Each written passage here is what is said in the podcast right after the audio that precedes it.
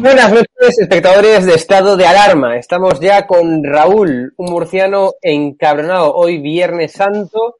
Eh, ¿Cómo está Raúl? Te veo un poco tareado. Pues claro, acabo de llegar, acabo de entrar por la puerta y, y estoy intentando montar luz y todo eso porque aquí wifi no tengo y acabo de entrar por la puerta. Bueno, eh, luego hablaremos más, más con calma de, de, Cantabria, pero ¿cómo definirías en una, dos, tres, un poco de palabras lo que te has encontrado hoy ahí? Luego lo, lo ampliaremos, pero ahora un titular, por favor. Corrupción urbanística. Mucha. Eh... Y, y un serio problema que tiene la PSOE que utiliza el Partido Regionalista Cántabro para que no se note que los que están más podridos son ellos. Es una cosa muy chocante. ¿Viste a Revilla por ahí? Revilluca, no, Revilluca es un, es un tipo que lo puedes ver en cualquier fiesta de cualquier pueblo para, para coger votos, pero luego ya no, luego ya se pierde de aquí. A él no, no le gusta mucho esto. Le gusta más la buena vida en Madrid, ir al hormiguero, ser muy campechano, pero luego aquí, nada. En cualquier fiesta de cualquier pueblo, no te preocupes que lo ves con un pañuelo, con una barca allí, campechano. es el populista absoluto, ¿no? Eh, ese político de los años 80, populista, pues eso es Revilluca, ni más ni menos. Pero Vamos a... lo que más vas a ver es otra cosa. Vamos a comenzar con la actualidad, Raúl, y ya luego pasamos a hablar de forma más pormenorizada de, Cantabria. Eh, la actualidad es evidente, eh, el tema de Pérez de los Cobos, ¿no? El cese ilegal de Marlasca, para mí ha sido una de las mayores aberraciones, locuras, una brutalidad, ¿no? Que ha perpetrado este gobierno social comunista, cese ilegal, eh, cuando además el, el propio titular de, del Interior, ¿no? El ministro de Interior, Marlasca, era juez y sabe perfectamente lo que dice la ley CRIM, ¿no? La ley de enjuiciamiento criminal, que dice taxativamente que un policía o un guardia civil con funciones de policía judicial tiene que rendir cuentas a su jefe funcional, esto es, al juez, no a su jefe orgánico, que en este caso, en el caso de Pedro Escobos, era eh, Marlasca, el ministro Marlasca. Es decir, es un atentado contra la libertad, eh, contra la separación de poderes y es un atentado contra el propio honor de Pedro Los Cobos y, por extensión, el honor de la Guardia Civil. Por tanto, una de las mayores, a mi modo de ver, brutalidad que ha perpetrado este gobierno social comunista, pero aún no ha dimitido Pedro Sánchez, eh, pe perdón, Raúl, aún no ha dimitido eh, Marlasca. Pero Marlasca, eh, para que dimita Marlasca, tendría que dimitir Pedro Sánchez. A Marlasca le ordena Pedro Sánchez que lo eche. O Efectivamente, sea, eso es Pérez de los Cobos iba en la negociación con Bildu. Y es una negociación que hace Pablo Iglesias ¿eh? con esta gente. De hecho, hay un señor al que yo le dediqué un, un vídeo, que lo llamo el susurrador, que es Santos, ya hablaremos de él la semana que viene, pues este es el que va negociando. Santos Sí. es el que negocia los ayuntamientos de, de, para entregarle a Bildu a cambio de la presidencia de Navarra. Y Santos es, obviamente, cuando hay esto, esta negociación, indudablemente sale el nombre de Pérez de los Cobos. Eh, Era como, te exijo el sacrificio de un primogénito, pues eh, quiero a Pérez de los Cobos para demostrar hasta qué punto que se note que aquí manda ETA. De hecho, eh, yo he comentado un poquito por la tarde a la gente. La directora de la Guardia Civil Sí, hace meses que debería de estar fuera del bueno, cuerpo. es evidente. Es evidente, De- es evidente. Los mandos de la Guardia Civil no saben nada de esa señora. Ha estado siete meses sin hacer nada. En Sí. una situación civil caótica, absolutamente, con una presión que está recibiendo la Guardia Civil. De hecho, todas las vergüenzas y ridículos a los que se han expuesto, ¿no? De hacer esos a lo presidente, donde salía un Guardia Civil allí a hacer no sabemos muy bien qué y que desaparecen en el momento en el que la Guardia Civil dice es que a nosotros nos han dicho que tenemos que controlar que la gente no, no se queje en las redes sociales. Y ahí es el momento donde la Guardia Civil se pierde. La directora es una vergüenza, al mismo nivel que Roldán. Lo mismo. Es una vergüenza política. Pero es que, partiendo de ahí, Marlasca, esa conversación que se ha filtrado en la denuncia con un testigo que dice cómo fue toda la operación. Ahí está la declaración, la sentencia del juez es demoledora y yo eh, he querido explicar que Pérez de los Cobos, Pérez de los Cobos era el encargado de velar por el cumplimiento de los valores y la ética de la Guardia Civil. Evidentemente. No es cualquier cosa. Y lo fulminan en presencia de su segundo ¿eh? por cumplir la ley. Ni más ni menos. Increíble. O sea, esto es acojonante. Eh, la directora de la Guardia Civil no tiene ningún problema. ¿eh? Aquí nuestra amiga María Gámez en cargarse a Pérez de los Cobos, porque ella le da exactamente lo mismo, no sabe ni lo que está haciendo. Ella dice, bueno, pues, pues fuera, lo fulmino y a otro.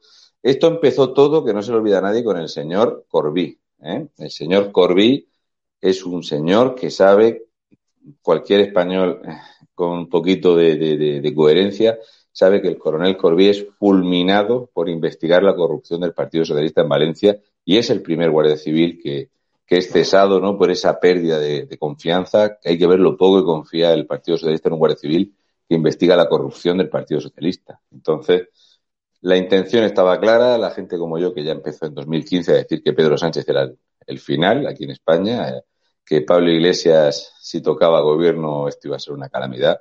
Ya los hechos me remito que aquí están. Pedro Sánchez no quiere separación de poderes. Pedro Sánchez es un ente ¿eh? Que no sabemos dónde está. Cuando no está de vacaciones está leyendo folios y cuando no se está bronceando en Lanzarote es un vividor, un trepa. Mirad cómo está España, mirad la situación de España. Por vergüenza, eh, por lo menos que disimulen. Los españoles tragamos con todo. Y eh, yo he de decir que ante este tortazo judicial brutal, ahora cómo restituyes a alguien que echas, ¿qué va a hacer el gobierno? ¿Reafirmarse? No puede. Entonces, aquí no hay medias tintas. Lo has hecho mal, tendrá que haber algún tipo de responsabilidad, pero es que el secretario de Estado para la Seguridad, el perrito faldero de Marlasca, tampoco sabemos nada de él, solo que le gusta irse a tomárselas por ahí tarde con su amo y señor Marlasquita, que para eso se lo trajo de la Junta de Andalucía. Otro de estos jóvenes triunfadores repescados del Partido Socialista, quiere decir que estos jóvenes eh, socialistas de los años 81, 82, 84, estos vagos que no han trabajado de nada nunca, son al mismo nivel de sectarios y vividores que estos rancios ladrones sindicalistas de UGT y comisiones obreras que muchos de ellos estaban en UGT y en el Partido Socialista, pues esta nueva hornada que ha venido, ha venido con mucha fuerza para no hacer nada que no sea vivir bien y ser absolutamente rastreros. Si alguien de mi edad, de los que estén viendo esto, o lo vean después y tal, si alguien de mi edad con 45 años, con 50 años, con 35 años, recuerda haber escuchado más veces fascista, franco y todas estas mierdas, yo he estado toda mi vida sin escuchar esto hasta que en 2014 aparece en España la rata corcovada y este Partido Socialista vuelve al único discurso que ha tenido siempre. Partido Socialista lleva viviendo de Franco de antes desde que, de que viniera Franco, mintiendo y falseando la historia y sobre todo dándola siempre de víctimas, ¿no? Víctimas como ahora eh, Podemos es una versión eh, más rancia y asquerosa que el Partido Socialista porque no tienen la capacidad de robar del Partido Socialista y entonces para dar lástima incluso se hacen pequeños autoatentados en sedes de su partido, que por cierto me he reído un montón que hayan decidido utilizar Cartagena para esto. ¿no? Me ha hecho muchísima, muchísima gracia. Ha sido cachondísimo. Eh, claro, pero el tema es, Raúl, eh, si con esto Marlasca y el gobierno, porque esto hay que recordar que en cualquier esto país. desacredita mundo, absolutamente bueno, a eso un es gobierno que ordena defenestrar a un señor por pero. Es lo pero, mismo que le hicieron a José Manuel Calvente. Todos, efectivamente, todos sabemos, todos sabemos que, que, esto en cualquier país serio, Raúl, sería no solamente la dimisión del titular de, del ministerio, en este caso Marlasca, sino que sería la, la, la dimisión de todo el gobierno en su conjunto. Es decir, es un caso demasiado grave. O sea, la sentencia es brutal. Nunca Estamos se había atacando una sentencia de tal característica. Cuerpo, estamos viendo las fuerzas y cuerpos de seguridad del Estado atacadas por el Estado. Lo llevamos diciendo tiempo. No he conocido en los años que tengo un gobierno ni siquiera Zapatero. Sí, sí, sí, sí. Ni siquiera Felipón, ninguno atacó como ha atacado este gobierno que odia a la Guardia Civil. De hecho, las primeras pretensiones de la moción de censura fue sacar, eh, acordaros, cuando el acoso era todo el rato hablar de la monarquía y que la Guardia Civil tenían que cambiar de régimen para no ser este régimen mixto militar, para poder eh, meterles mano judicialmente y atacar a la Guardia Civil, echarlos de Navarra. El ataque a la Guardia Civil no se ha conocido un cosa igual. O sea, este gobierno empezó así. Ya en 2018 era la Guardia Civil, la monarquía, la Guardia Civil. Por suerte apareció por ahí Ayuso ¿eh? y se llevó una quinta parte de, la presión y de los ataques y estacazos todo el rato y todo el rato. Otro de los que negocia echar a la Guardia Civil de Tráfico de Navarra es Santos. Ya hablaremos de este personaje que es un. Yo lo comparo para que la gente lo entienda, que no lo conozca. Santos es un Illa. Es ese tipo que negocia por detrás, que no tiene escrúpulos, que le gusta vivir bien y le da igual lo que venda. Entonces, este es, de esos que son un perro muy fiel del partido, porque le da exactamente igual. Él quiere triunfar y trincar del partido. Entonces, eh, este tipo es uno de los que participa en la negociación y, por supuesto, la Guardia Civil. En el momento en que en una negociación van regalar ayuntamientos, como habéis visto, que es, eh, de hecho, Santos participa en la moción de censura de Madrid y en la de Murcia. Y él declara abiertamente que está deseando que salte el gobierno de Madrid. Él, sí, un tipo del PSOE. Eh, hemos visto, eh, creo que ha sido, bueno, yo lo he visto esta mañana, no sé cuándo lo habrá publicado, un pantomimas, otro golfo vividor del PSOE, otra joven hornada aquí en Cantabria, de aquí de Cantabria, hablando de que en Madrid hace falta un gobierno muy bueno que sería del PSOE. Claro, me he puesto a mirar el historial de este cuerpo Luego hablaré de él. ¿eh? Pedro Casares Ontañón. ¿Qué pasa, papichulo? Calienta que sales. Muy poca gente habla de ti.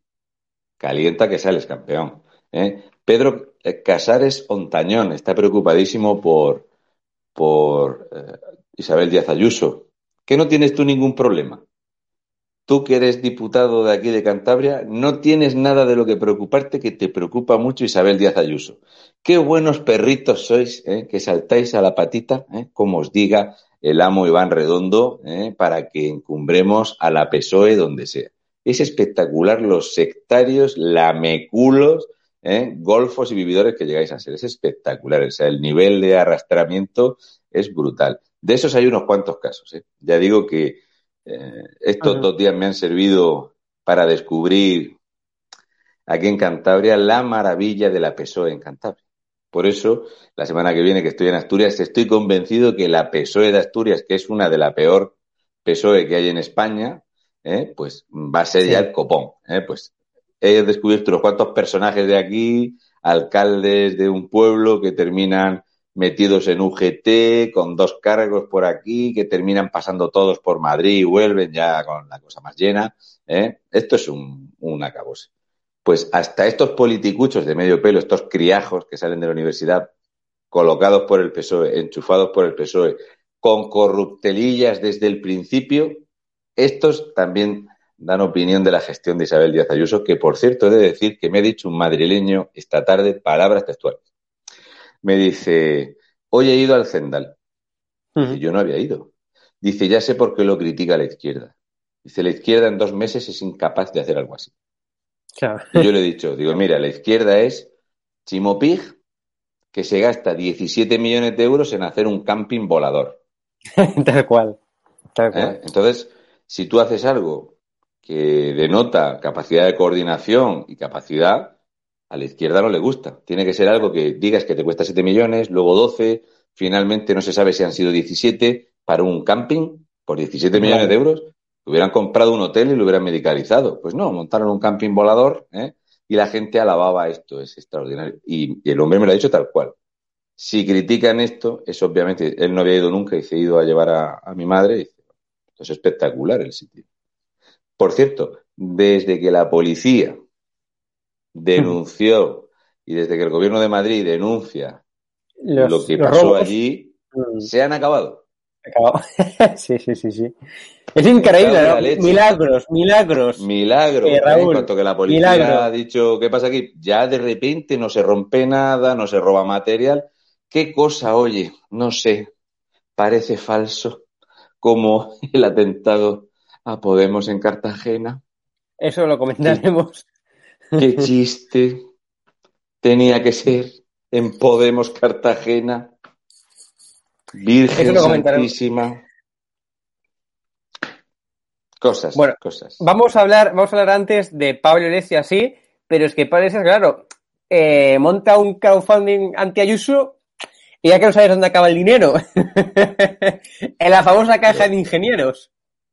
Vamos a ver.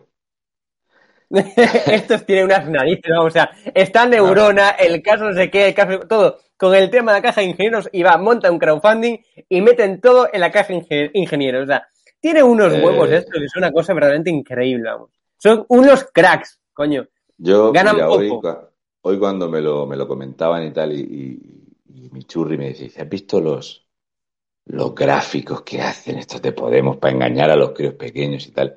Y yo le dije, digo, date cuenta que la gente que me haya escuchado eh, cuando le hicimos un, directo aquí en estado de alarma, hablar de cómo se blanquea el dinero por el sistema del pitufeo, está el tocomocho, el timo de la estampita, pues el sistema de blanqueamiento de capital es más sencillo que hay, que se llama pitufeo, son pequeñas donaciones a partidos políticos, que estos partidos políticos lo que hacen es coger dinero negro suyo y pasarlo a través de esto. Lo que ha hecho España con Plus Ultra, el dinero de las maletas se blanquea y se le da en subvención, al igual que, por ejemplo, pues eh, para financiar o mm, dar un dinero a Air Europa se le hacen unas condiciones vergonzantes y la comparativa entre Air Europa y la comparativa que puede haber eh, con Plus Ultra no se sostiene. Entonces, Plus Ultra es un blanqueo de capital. Pues, ¿qué es lo que hace Podemos? Pues viendo lo que puede pasar viendo lo que puede pasar en España, ¿eh? viendo las causas judiciales que tiene nuestro amigo Iglesias Turrión, por cierto, él es el cabeza de lista y utiliza su monica, ¿eh? le dice a la monita, ven, monita, haz un vídeo y tienes que pedir dinero. ¿Sí, amo? Sí, venga, pide dinero. Que yo te voy a dar el dinero, lo saco yo de mi caja ¿eh? de dinero negro y lo vamos a ir metiendo, ¿eh? hacemos. ¿eh? Yo te explico cómo va.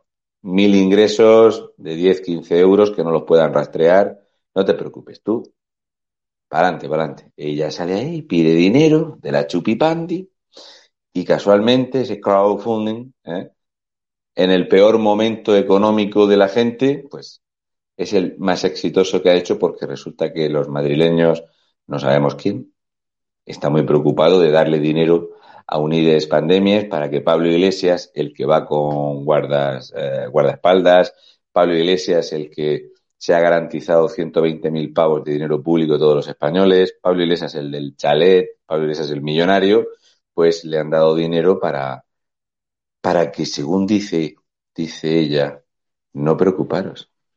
En cuanto que nos den la subvención de partidos, que nosotros vamos a acabar con todo esto de los partidos políticos, porque somos muy humildes, y dice que en cuanto que, triquen en cuanto que trinquen las perras, lo devuelven. Esto, por cierto, que nadie se asuste, es una campaña exactamente igual que las que hace el Partido Socialista. Y ya ya pidió dinero exactamente igual, en los mismos eh, conceptos, exactamente lo mismo, garantizando que una vez que cojan dinero eh, del gobierno catalán, pues le devolvían a la gente los, la inversión. Esto es genial. Escúchame, Hugo, montamos un partido. Esto es así. Eh, cuando, cuando quieras. Le pedimos a la gente las perras. en cuanto que tengamos subvención del Estado, las devolvemos. Y si no sacamos grupo propio, se ha perdido. Es espectacular. Que lo sepa la gente, esto se llama pitufeo y esto es blanquear dinero. Si queréis reíros, no sé si tendrá por ahí Hugo para poner que han sacado una especie de mensaje, sacando unos gráficos del dinero que habían recaudado. Muy buenas, ¿qué tal? Estos gráficos los puede hacer Guarreras o los puede hacer Iván Redondo o Televisión Española. Es un gráfico extraordinario que viene a dar a las claras para decirle que el votante de Podemos es gilipollas, gilipollas, pero tal cual, como suena. Ah, espera. Y mira, lo tengo aquí, lo pongo en pantalla ahora. Atención al gráfico. Es que es muy, es muy Es este, ¿no? El que tú decías. Espera, te pongo ahora. Eh, eh, eh, espera, espera. Un minuto, disculpa que esto de streamear es. No te bueno, te pongo la web que esto de Twitter, Twitter está caído, yo creo, ahora mismo, ¿eh? porque no me está yendo. Bueno, para ti está caído ya permanentemente. Joder, esto. No te preocupes, que hay alguno que se piensa que me va a callar. Ya, ya, ya tú y yo sabemos a, quién te refieres. Va a chupar poco. Bueno, vamos a ver, ¿qué tal? Eh, damas y caballeros, ¿cómo de tonto es el votante de Podemos? ¿Vale? Básicamente, nos hemos reído muchas veces de los gráficos que, publica Televisión Española, ¿no? De, de, las dimensiones, ¿vale? Pues aquí vemos el, éxito del crowdfunding que veis ahí, ¿no? El más grande, ¿no? ¿Eh? Esto es tipo Barrio Sésamo. Mira, el más grande, grande, pequeño. Pues bien, resulta que ese tan grande son 530.000 euros o algo así, ¿no? Pero es que resulta que el otro son 300 y pico mil, ¿no? Pero ni siquiera es más de la mitad de alto. Lo hacen pequeñín. Es, es como para críos, chicos. Es algo así como, votantes de Podemos, si sabemos que soy gilipollas, no os preocupéis. Daros cuenta el tamaño de los, ¿eh? pues no tiene ni la mitad de altura, o sea, no es proporcional, no tiene fuste, es solamente un dibujo para tontos, ¿eh? de mira qué grande, para exagerarlo, oh, tal. Pues verán, eh, damas y caballeros, espero que haya una publicación de todos los donantes de Podemos con nombre y apellidos y que digan el dinero que han dado. A ver si sumamos la cifra. Porque para mí que es dinero de Pablo Iglesias. Dinero de Pablo Iglesias. ¿Te imaginas para blanquearlo? Claro, el pitufeo. Si esto está más que más que claro. Esto es dinero que se llama pitufeo que es, ¿eh? un pitufo es una cosa así pequeña, como la vergüenza de Pablo Iglesias, pues es hacer pequeñas aportaciones de 10 euros, 15, 20 euros, ¿eh? sin titular, porque como son menos de 200 euros, no me parece que son 50 euros una campaña, a partir de 50 euros se queda el titular. Pues esto es como los contratos menores. ¿eh? Los contratos menores, por ejemplo, cuando los da el Estado español a través, a través del feminismo, las subvenciones son de 14.999 euros, porque a partir de 15.000 ¿eh? hay que presentarlo. Así que esto es dinero del propio Pablo Iglesias, economía circular. Por eso ese dinero termina en la caja de la hipoteca. Y la pues gente. ¿eh? ¿eh? Claro que esto es así. Vamos a ver. ¿Dónde terminó esos 711.000 euros que se perdieron en la reforma de la sede, en la caixa del Ingeniers, casualmente. ¿eh? Pero bueno, no sé si tienen por ahí el. Hay, un mensaje buenísimo de la sexta que dice que España está en el top 10 de los países en vacunas. Eh, si esperas, lo encuentro. Ya sé cuál es Épico. épico, por favor. No es que dé ya risa y vergüenza lo de Podemos, es que estos gráficos son muy habituales. De hecho, Guarreras ha presentado un gráfico épico. Resulta, esto no sé si la gente lo sabrá, que el top 10 significa que España está entre los 10 países. Mira, aquí, aquí está, espera, lo pongo ahora. Y para que España esté entre los 10 países, si eres el número 14, hay que eliminar cuatro países. Entonces, eh, no, no, pero hay, tienes que buscar el mensaje de la sexta. Es que ese es más complejo, así que no lo encuentro. Espera.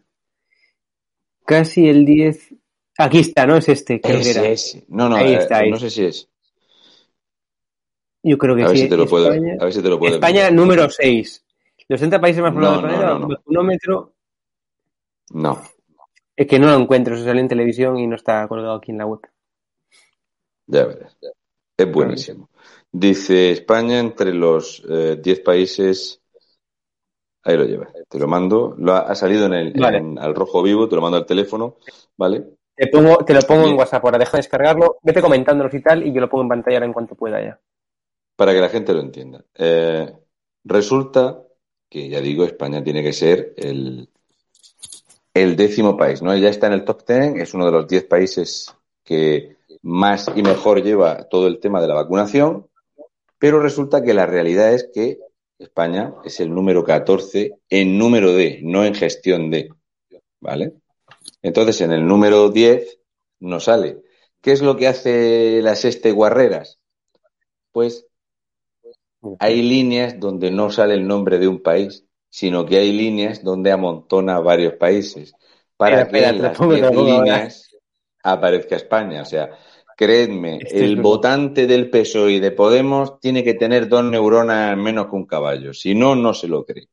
Esto de hacer estos rankings, por eso me ha hecho mucha gracia, ¿vale? El tema de cómo lo publica eh, el gráfico Podemos de la recaudación, cuando la recaudación anterior, pues si lo pones ahí, si lo amplías, verás que dice cuáles son los países que mejor lo llevan. Ponlo un poquito más grande.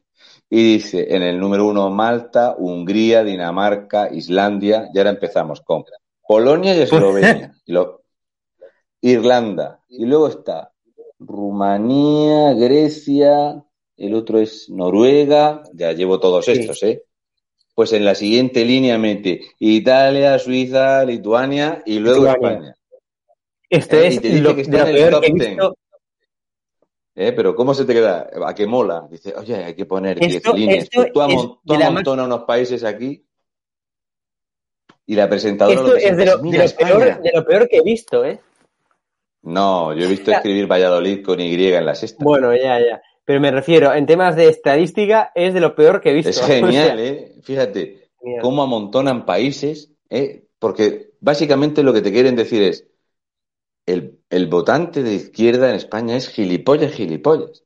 Es espectacular. Esto lo ha publicado España, mira, España entra, aparte le pone aquí, España entra en el top 10 de ritmo de vacunación en Europa que lo encabeza Malta, Hungría y Dinamarca. O sea, es de lo más flipante que he visto. Del 14. Espectacular. Es espectacular. Por cierto, voy a dar un dato eh, altamente preocupante de estas cosas que, que aprovechando los desplazamientos en, coche y tal, y contrastando la información que, nos ha llegado, que publica ya al fin la Agencia Española de, del, Medicamento en España, ¿vale? Pues en datos oficiales del Estado español, de la Agencia Española de Medicamento, España ha invertido más de mil millones de euros en este medicamento y ojito, resulta que en febrero deberían de haber llegado 4.200.000 unidades, han llegado 2.800.000 unidades, en marzo tendrían que haber llegado 5 millones y medio de unidades, han llegado 2.100.000 unidades, por lo tanto han llegado 4,8 millones de unidades, cuando tendrían que haber llegado 9.700.000 unidades. Básicamente se han perdido 100 20 millones de euros. Bienvenidos al gobierno eh, del progreso. Bienvenidos a Unidas Podemos Pandemias con la PSOE. Estos que yo recuerdo, ¿tú te acuerdas, eh, Hugo, cuando Pedro Sánchez presenta al chico soso pero formal de Gabilondo al sí, la campaña. Sí, sí, y dice, y dice, Madrid necesita un plan de vacunación serio. Se te han perdido 120 millones de euros en dos meses, Pedro. se le habrá quitado la gana de irse de vacaciones, seguro que vuelve. Estará arrepentidísimo. 120 millones de euros se han perdido en, vacunaciones en dos meses. A Chiqui, a Chiqui se le perdieron 29 millones de euros en vacunas en Andalucía. Y la tenemos de ministra. eso, no es nada, eso no es nada. Eso, eso, uno arriba, uno abajo. De euros. Nada, no pasa nada. 120 millones de euros. De hecho, he hecho un pequeño cálculo al respecto del dinero que le falta a España por meter en la fiesta. Lo que le falta a España por meter en la fiesta. De esos mil millones de euros hay que sumar aparte otras partidas, pero yo solo voy a hablar del Estado español, para no hacerlo más complicada la suma. Pues bien, si calculamos 47 millones de españoles, por redondear cifras, al ritmo que está España gastando dinero, para que la gente se entienda, necesita todavía España 3.547.500.000 euros.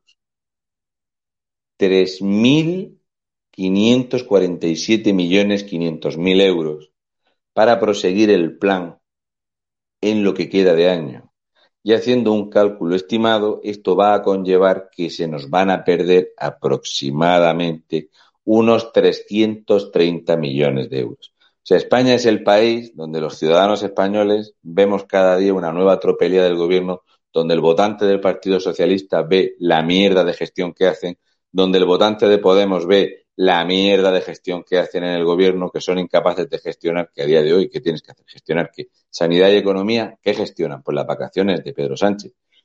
Y que vamos a asumir perder 55 mil millones de las antiguas pesetas. 330 millones de euros se estima que se nos van a perder, eso sin contar con el resto del material que es necesario, ¿no? De las agujas, las inyecciones, eh, el algodón, el desinfectante, todo lo que conlleva toda esta fiesta, los trajes que se ponen para, para eh, administrar los medicamentos, todo este show, todo este show que se va a mover en torno a los 6.000 millones de euros, nos va a dejar aparte de todo lo que nos han robado en material sanitario defectuoso, comprando a empresas de mierda, y todo esto es una estafa absoluta, lo de trincar pasta sin final, pues encima, para obtener el medicamento, los españoles ya sabemos que nos van a robar a manos llenas.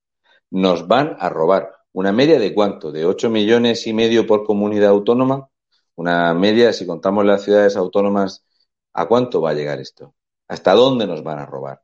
Pues estos son los que hablan de gestión, de que no se podía saber, de que es que no se ha podido hacer nada mejor.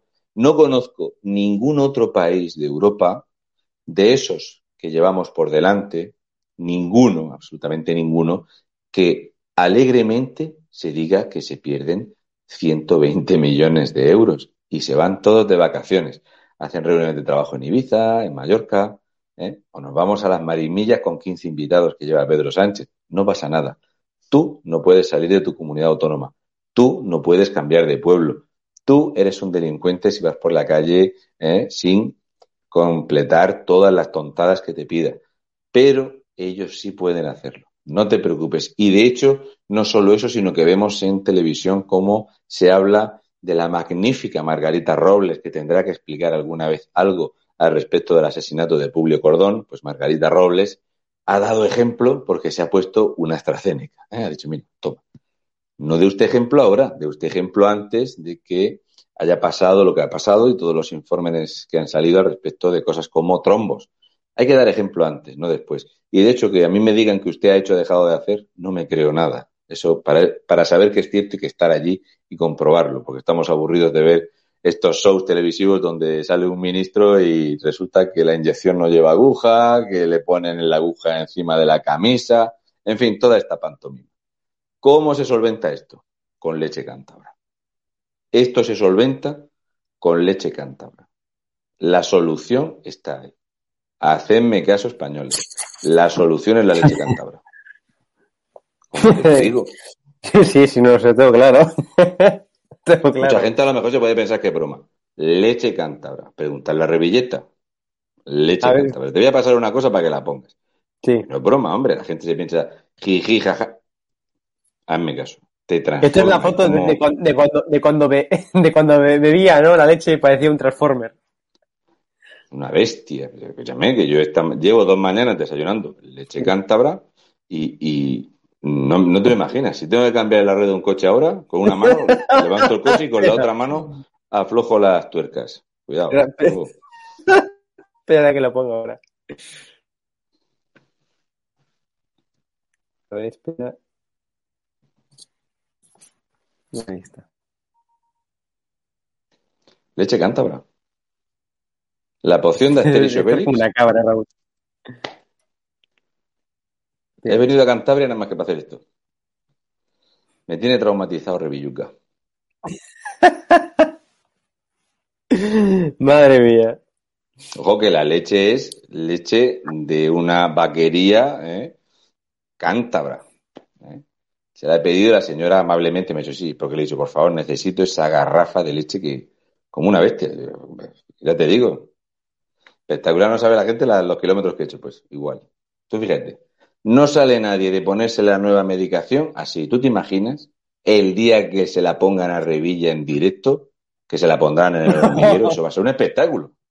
Le van a brillar los ojos, va a analizar el contenido del aire, es una bestia. Se va, se va a higienizar con un sobao, se va a restregar un poco de mantequilla, luego, una vez inoculado ya, se pone una anchoa encima, ¿sabes? Tipo tirita, toma, se pone una anchoa, ya lo tienes. Otros 14 o 15 años ahí, que dice el tío que ha estado, que lleva 40 años trabajando sin coger un solo día de baja, trabajando, lo ha dicho él, llevo 40 años trabajando, ininterrumpidamente. Ajá, ir al hormiguero es trabajar. Y a Telecinco y a la Sexta. Ahí está. Extraordinario, que venga la gente a Cantabria, un vaso de leche nuevo, bueno, Raúl, pasamos ahora de tema. Eh, atentado, si se, si se quiere llamar así o no, como se quiere llamar, contra la sede de Podemos en, Cartagena. Ultraderecha, pero nadie sabe lo que es, ¿no? O sea, esto ya fue veredicto, ¿no? Sentencia de la sexta. Eh, ultraderechísima, de Vox aparte, ¿eh? de Vox ya, ya fue adjudicado a Vox. están eh, las pintadas de ultraderecha con spray lila. Sí, sí. Que que las hacen y las publica Echeminga Dominga, muy bien, pintado con un bote de pintura lila. Y ahora tenemos el chiste. Esto se llama una pantomima, pero no te preocupes, después de ver el crowdfunding de Podemos y después de ver los gráficos de la sexta de 10 países de 14. Ya no sabe lo que hacer Podemos, ya no sabe lo que hacer. Ya sí, sí, yo creo que es algo así como vamos a hacer la cosa más imbécil posible, más lamentable, ¿eh? De hecho, han escogido, pues seguramente, lo más granado. O sea, dices tú, ¿dónde puede haber gilipollas profundos? En Podemos en Cartagena. O sea, en Podemos en Cartagena, no te preocupes que hay comunistas de estos, además que son independentistas y nacionalistas en, en Cartagena, ¿vale? Pues entonces tú coges un gilipollas de estos de Podemos de Cartagena que es como dos veces gilipollas. Tú dices, oye, ¿este cómo es de tonto? No te lo puedes ni imaginar. Es de Podemos. Es de Podemos. Hazme caso, de Podemos. Es comunista. Este está todavía preocupado por la guerra civil en, Cartagena. Sí, en 2021, sí, sí. Pero ya venía preocupado en el 2014. No te preocupes, una preocupación. ¿Y qué podemos hacer para llamar la atención? Pues veréis, vamos a participar de la campaña electoral en Madrid. ¿Sí? Sí. ¿Cómo va a ser? Pues vamos a poner una pintada y una pegatina. ¿Y qué podemos poner para echarle la culpa? Porque estamos traumatizados. Aquí en Podemos, en Cartagena, estamos traumatizados. Por cierto, el PSOE también está muy traumatizado en Murcia con Franco. ¿Qué podemos hacer? Pues mira, ponemos algo de, de Franco. De hecho, ¿qué suelen poner por ahí? El valle no se toca. Tal cual. Pero no es cierto que sacaron ya a Franco de ahí. Sí, bueno, si empezamos a parar en detalles, al final no lo hacemos. Bueno, tú pon ahí, el valle no se toca. Y ponemos una pegatina, ¿vale? Bien. ¿Y qué hacemos después? Pues hacemos fuego. ¿Sí? ¿Sí? ¿Y cómo va a ser el fuego? Pues el fuego va a ser muy controlado y vamos a echar varias fotos del fuego.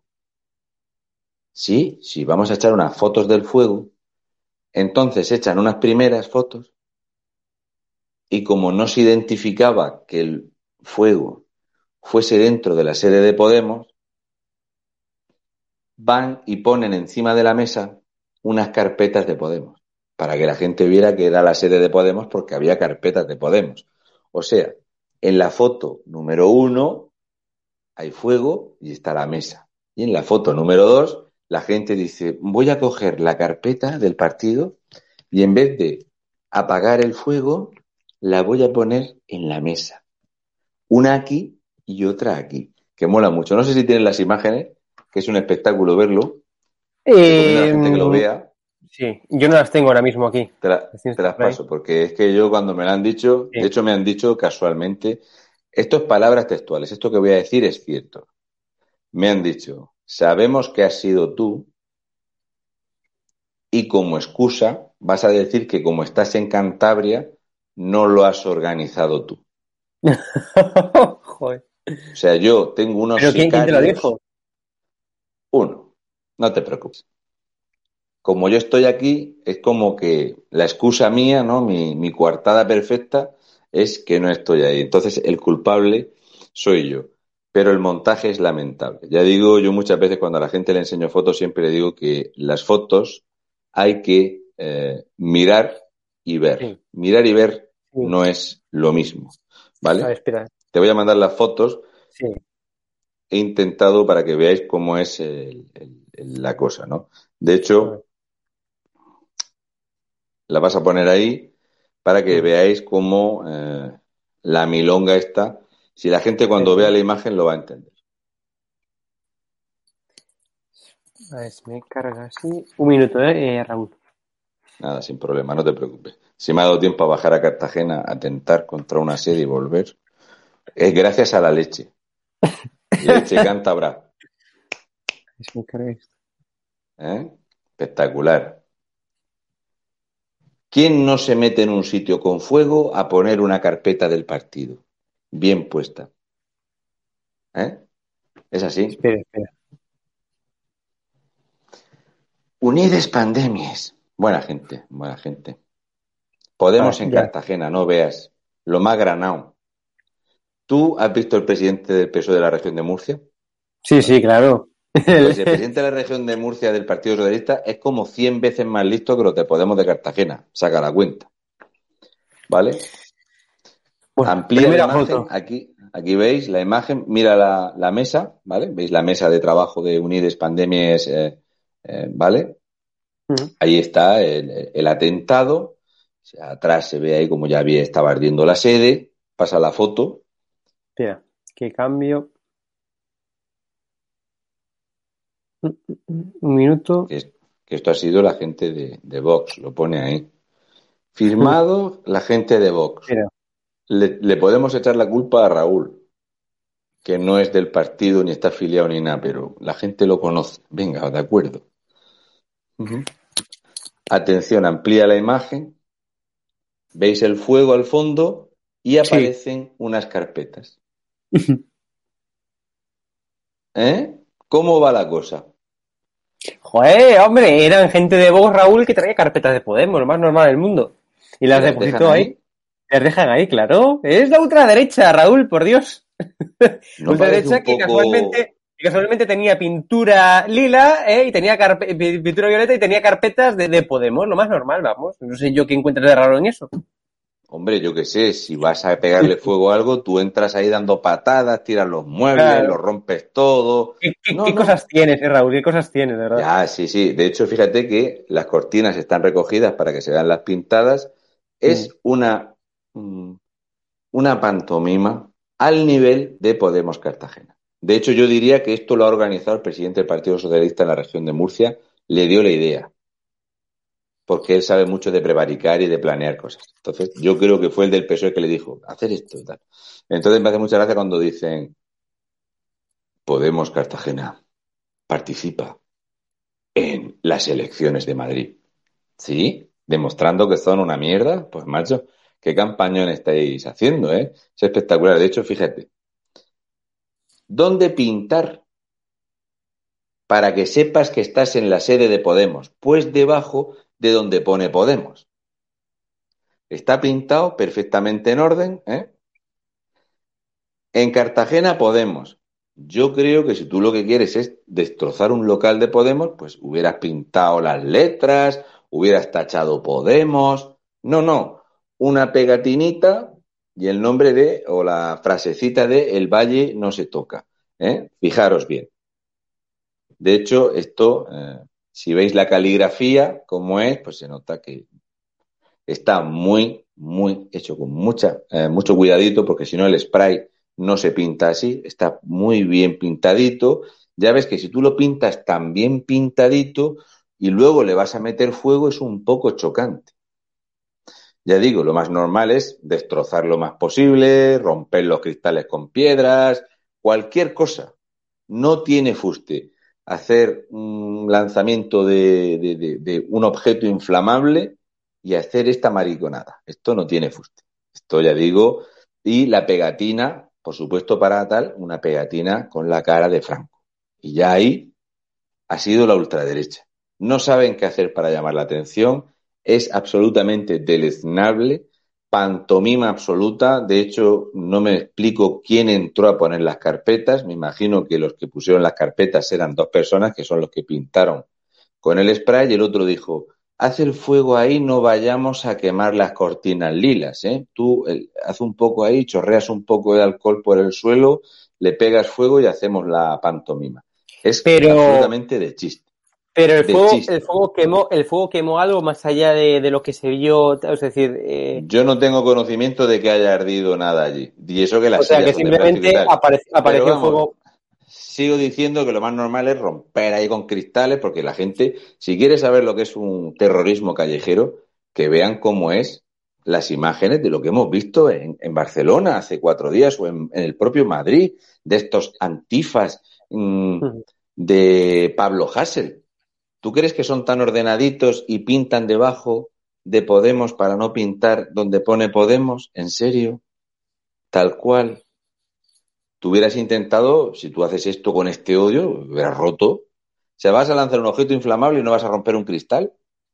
No vas, no sé, yo, el que se lo quiera creer. Pero básicamente, después de ver estas imágenes, espero que Pablo Iglesias Turrión sea presidente de la Comunidad de Madrid, porque lo merece, tío. Que lo sepas. Ya a mí me ha conmovido. Tal cual. Y muy bien pintaico lo del spray, ¿eh? Muy bien, muy bien. ¿eh? Perfecto. Tal cual. ¿eh? De hecho, eh, en Cartagena todo el mundo habla de esto.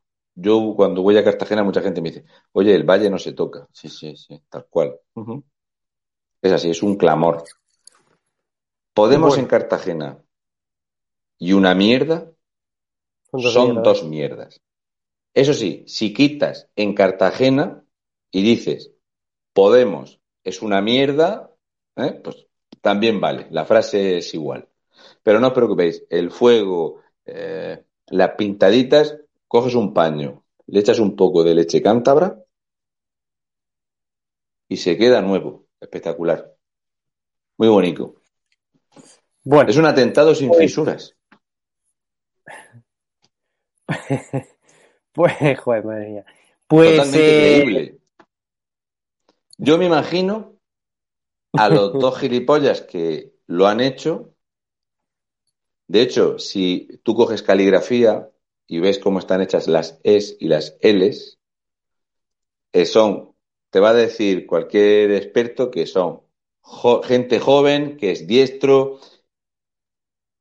estudiado, porque el tamaño de las letras, tú eso no lo pintas a prisa y corriendo, el spray no termina así, ¿entiendes? Es todo muy cookie y puesto justo debajo de donde pone Podemos para que se lea todo junto. Cartagena, Podemos y tal. Es, es lamentable, es una cosa, una churretada. En fin. Bueno, pasamos, pasamos ahora si quieres eh, hablar de Cantabria ya, eh, porque seguramente que va a dar para, para bastante, ¿no? No, no, si yo el, tema, básicamente, eh, hablar de, la Cantabria en, profundidad es algo que lo van a saber los cántabros, porque yo hoy he visto cosas, la foto esta que te he enviado, si la puedes poner, por favor, de ese edificio, españoles de bien, no vayáis más a Italia. Sí. ¿Queréis ver la torre inclinada de Pisa? No os preocupéis. Aquí hay edificios en Cantabria así con una inclinación que eh, no se puede utilizar la cocina. O sea, te metes y es una cosa brutal. Son una inclinación de 60 centímetros en, una, en un solo edificio. Otros edificios tienen menos inclinación, ¿vale? Espera, ¿eh? Que no, está en internet. Un minuto.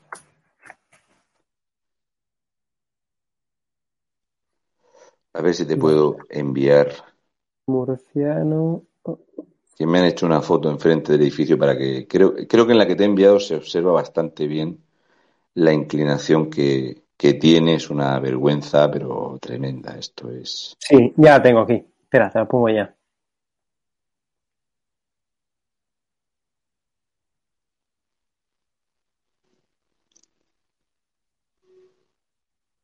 Vale, listo. Ah, mira, te voy a mandar un, eh, es viernes por la noche, ¿no? Sí. Ahí estamos. Lo digo porque voy a poner una cosa de cachondeo, ¿vale? Sí. Para que la gente haga buen cuerpo. Vamos a ver, vamos a ver, vamos a ver, vamos a ver, vamos a ver.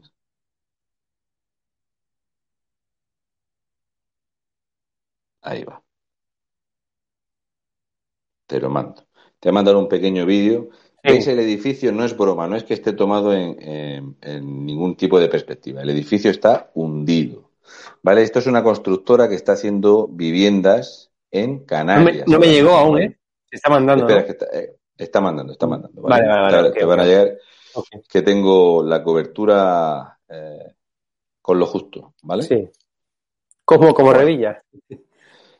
No, Revilla, no, Revilla, Revilla va muy bien. Pues veréis, este edificio, vosotros imaginaros que compréis una vivienda, de hecho es una, eh, una barriada de bloques así, estamos hablando de 96 pisos en total, este piso incluso llega a haber un incendio y tú compras la vivienda. La vivienda se compró por 54.000 euros cada vivienda y eh, el gobierno de, vamos, la, justicia le ha dado la razón a los propietarios y ha condenado al, constructor, a López Pablo, eh, tiene una empresa de construcción que es eh, Clopasa, que hace una cantidad de obra pública brutal, y estas 96 viviendas afectadas, pues hay una sentencia en firme donde se le obliga a la indemnización con 3 millones de euros. No es broma.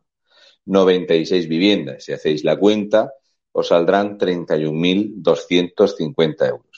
La gente, aun viendo cómo estaba la vivienda, que este es uno, es el más llamativo, esto es, verlo es como mareante.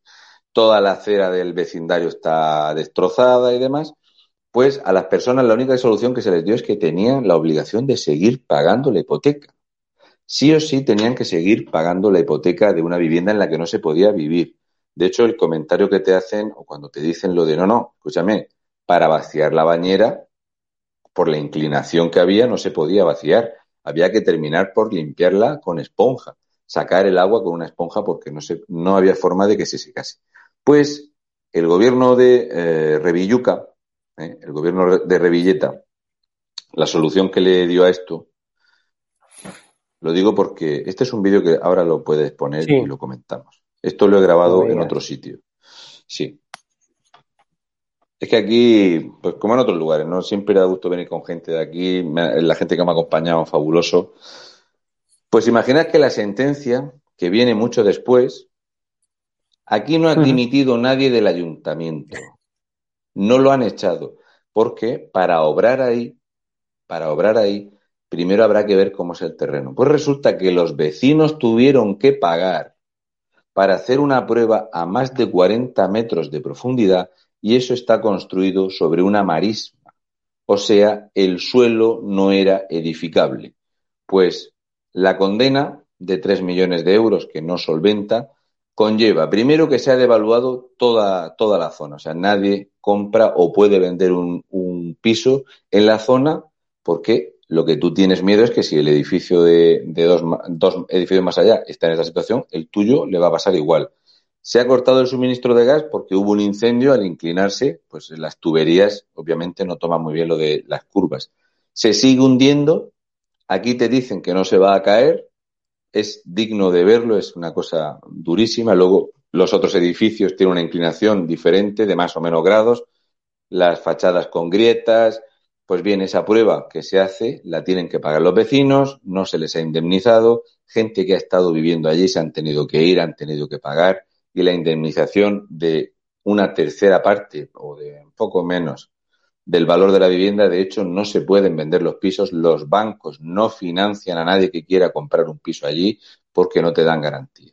Pues de esto, el gobierno de Cantabria, en este solo año, en los presupuestos, han metido casi 23 millones de euros en mierdas de vivienda, el gobierno de Revilluca. Y entonces, en este año, porque es, este caso ya hace muchos años que está ahí y que hay muchísimos afectados, son 96 propietarios, ¿vale? O sea, imaginar la cantidad de personas que han sido damnificadas, familias con niños, en fin. Pues, en este solo año, en este único año, el gobierno de, Cantabria tira por la borda 23 millones de euros la parte, creo yo, del gobierno de Cantabria. ¿eh? Los encargados de vivienda, lo primero que tienen que hacer es solventar el problema de vivienda de los cántabros. Pero ¿cuál es la vivienda que solventan de los cántabros? Pues es el vídeo este que vais a ver ahora. qué vivienda sí que es de buena calidad, buena construcción y que pagan todos los cántabros. Dale al play. Vamos. Después de ver un, edificio inclinado y cómo eh, los cántabros que compran una vivienda, su vivienda no vale nada, el constructor sale indemne sigue construyendo, pues podemos ver aquí este magnífico edificio ¿eh? que ha costado una pasta pero gansa, que este edificio con sus vehículos nuevos de transporte, su vallado, su perímetro con cámaras y demás. Esto es un centro de menores no acompañados. Espectacular. Aquí es donde te puedes afiliar al frente La construcción descomunal. ¿eh? No sé yo si en otros países acogerían eh, niños españoles y montarían estos monstruos y se gastarían este pastizal. Fijaros el edificio aquí en el centro, en el corazón de Cantabria. Fantástico. ¿Qué es lo que pasa? Pues que en, los vecindarios, en los vecinos, pues les suelen robar el coche, les suelen asaltar, les suelen... Eh, por eso el índice de criminalidad de hurto y de robo se ha disparado en, en Cantabria. Para esto sí dinero. Salimos más fuertes. No dejamos a ninguno atrás. ¿eh? Venimos de ver una edificación que hay seis bloques de pisos con 96 afectados. Que están los bloques de pisos inclinados que te mete y, te mareas de, la sensación del suelo. Y sin embargo aquí la construcción es mucho mejor. Aquí no hay problema de dinero. Es dinero público. Salimos más fuertes. Estamos revisando la, la calidad, ¿eh? cómo mola el flujo de cash que hay de dinero público para los amiguitos de Revilleta.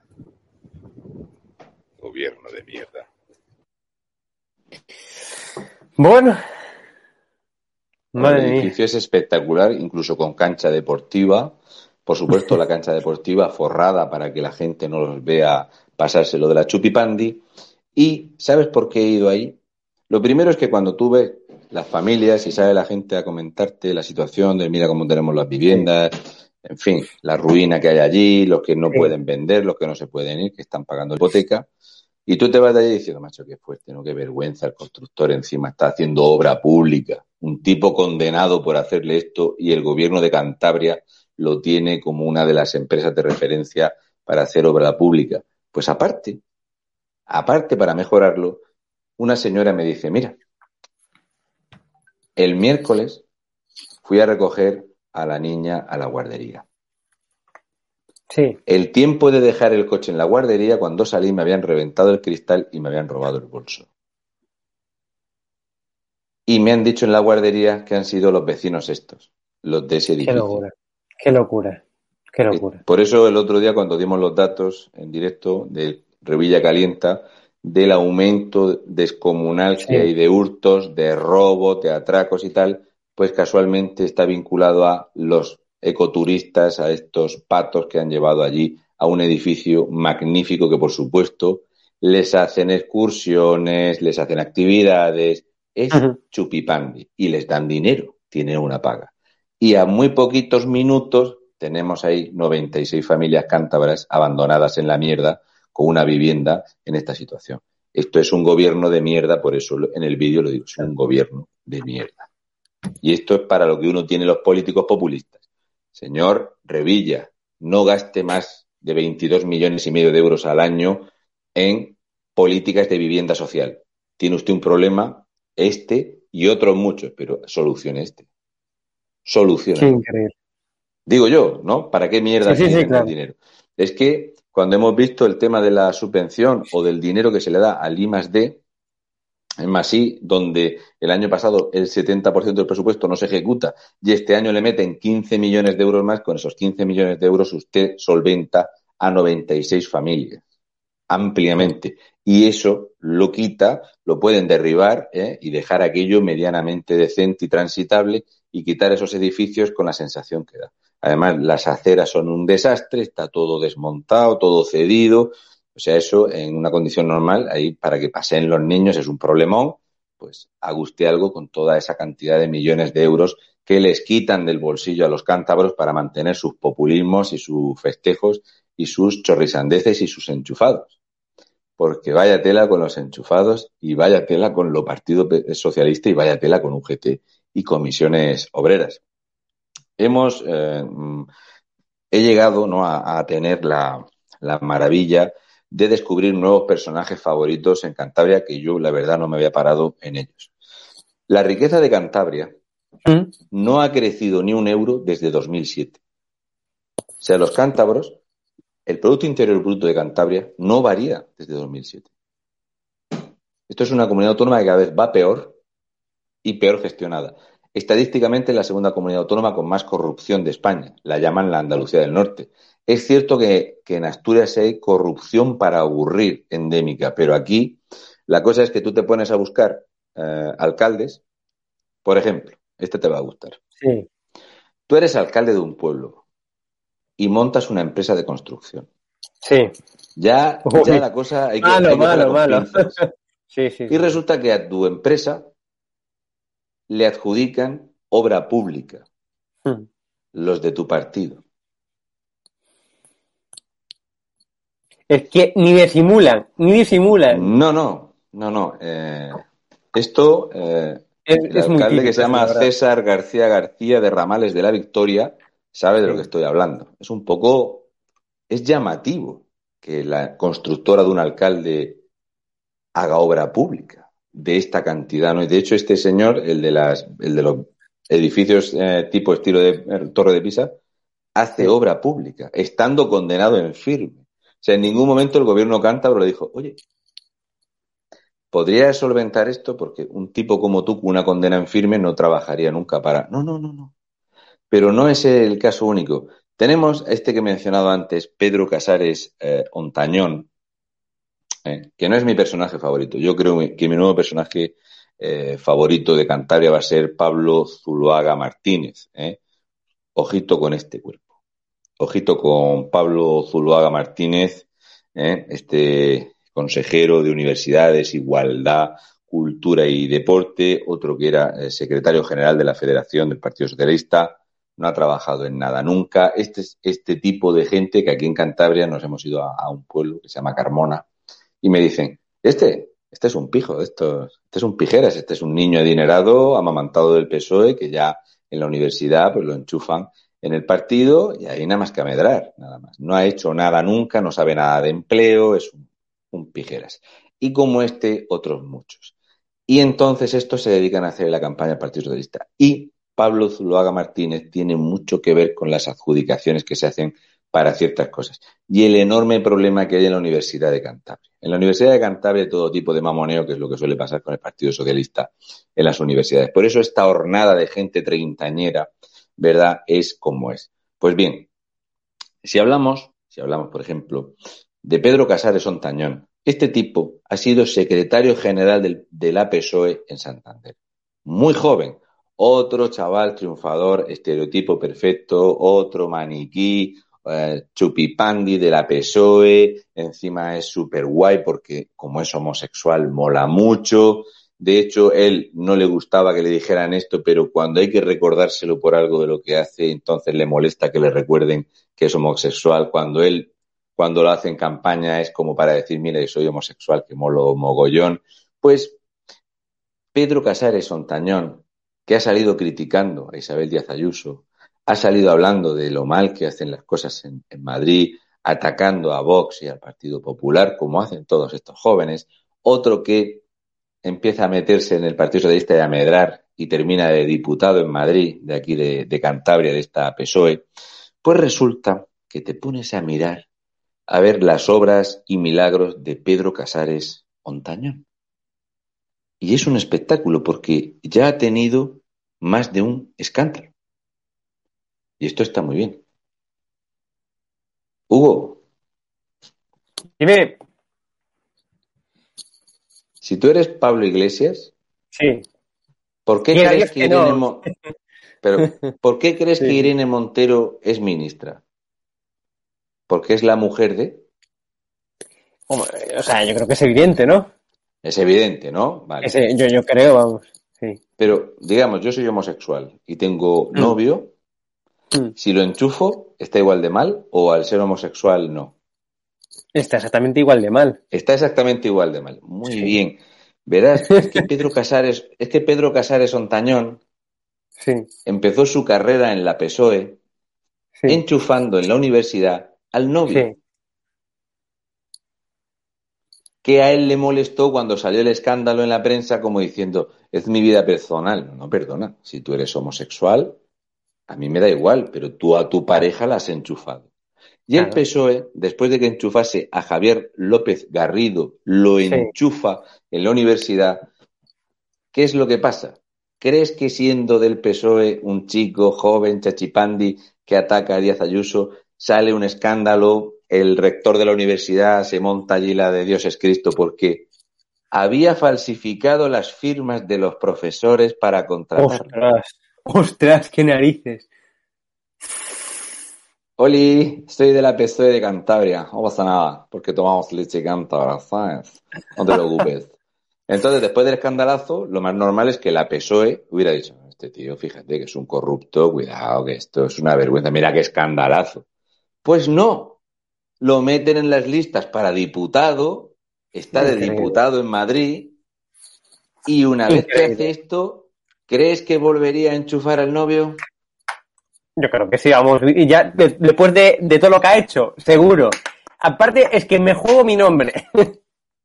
Pues ha enchufado al novio otra vez. ¿Y dónde fue? ¿Dónde lo enchufó esta vez? Pues esta vez lo enchufa de asesor de la PSOE a sueldo del ayuntamiento. ¡Qué asco! Eh, sí, sí. es genial. O sea, él enchufa a su pareja para que le asesore a él. Sí, mola, mola mucho. Es un, es un cargo de, libre designación y tal, pero este es el que ataca la gestión de Díaz Ayuso. Un tío que tiene 34 o 37 años ¿eh? y ya lleva dos pelotazos de salir ahí en un escandalazo de enchufar al novio, porque parece que el otro solo no encuentra trabajo, pues todavía va dando lecciones. Esto es la PSOE de Cantabria. Esto es la PSOE aquí en Cantabria, que es un espectáculo. Porque el Partido Regionalista Cántabro, digamos que ellos con hacer, con ponerse los zuecos en las fiestas populares y poco más, ya con eso hacen la campaña. La cosa es que para, como ya había tenido el escandalazo de la universidad, para nombrar al novio, lo nombra el 1 de agosto, primer día inhábil para que pasara como desapercibido. O sea, no es que sea una cosa que se hace sin querer, no, no. El 1 de agosto hay que lo enchufan. ¿Eh? ¿Qué pasa? Pues que esto ha saltado a la luz pública y no solo enchufa a este, sino que ha enchufado a Clara Petisco y a María Eugenia Calleja, ambas cobrando 22.678 euros, y también ha enchufado a Joaquín Jarrín, ¿eh? otro más de libre designación de la Partido Socialista, por 31.357 euros. No pasa nada porque para esto sí hay dinero de todos los cántabros que Cantabria acrecenta el paro, la ruina, el desempleo, que se están viendo cómo se desmontan las empresas de, celulosa, que hemos visto en directo, como veréis en los medios, que a partir del lunes hay una empresa que se pone los trabajadores en huelga porque se está desguazando para mandarse a otro lugar, empresas que se han vendido a China y que se las están llevando a otros países, que aquí en, en Cantabria el tejido industrial cada vez va a menos y a peor. No pasa nada porque nos vamos a dedicar a poner drones para llevar a los turistas, esas son las cosas de Revilluca, pues para enchufar amiguitos de la PSOE sí que hay dinero. Para eso no falta un duro. Y hay más cosas para las que no, para las que no falta un duro. Yo os voy a hablar de algunas cosas. La gente de aquí, de Cantabria, sabe perfectamente lo que han hecho en la playa de Ollambre, saben perfectamente los accesos en San Vicente de la Barquera, los atascos que hay de más de 10.000 personas que se llegan a colapsar.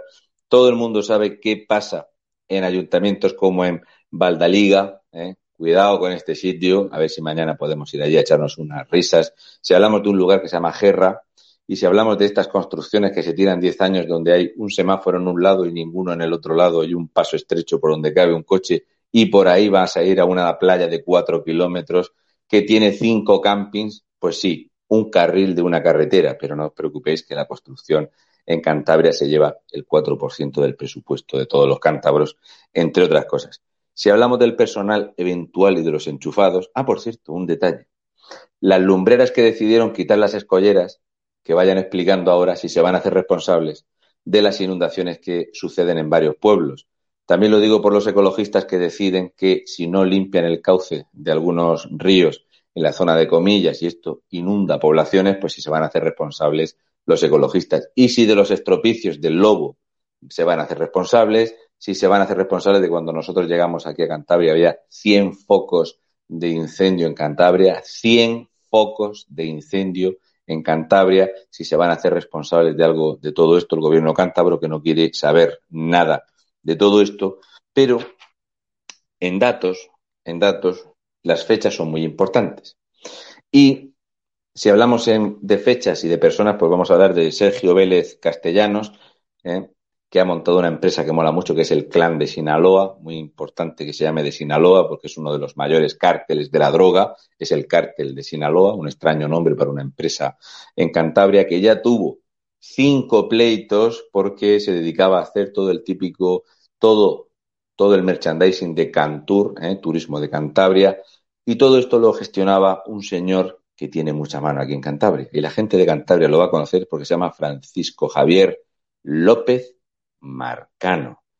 Francisco Javier López Marcano se le pidió a Revilluca que lo sacara de la candidatura para poder pactar, porque tenía cinco pleitos colgando para poner a Revilluca otra vez de presidente autonómico, para que siga arruinando Cantabria al ritmo este que comentamos de unos 40 millones, 200 mil euros, 40 millones de euros al mes, ¿de acuerdo?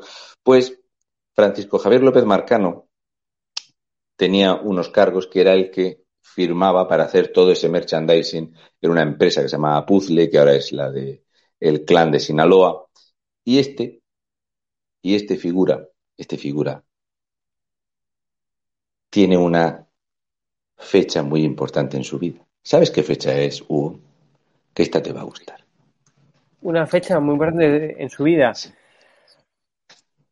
Digamos que él sale por la puerta de atrás del gobierno de Revilluca. Sí. Y una vez que Revilluca vuelve al gobierno y ya es presidente, sí. un tipo que sale porque tiene cinco pleitos, una sombra de corrupción descomunal, pues Revilluca dice, a que te meto otra vez en el gobierno. Y el otro dice, aguántame el vaso de leche. y lo nombran el 26 de enero porque era el día de su cumpleaños.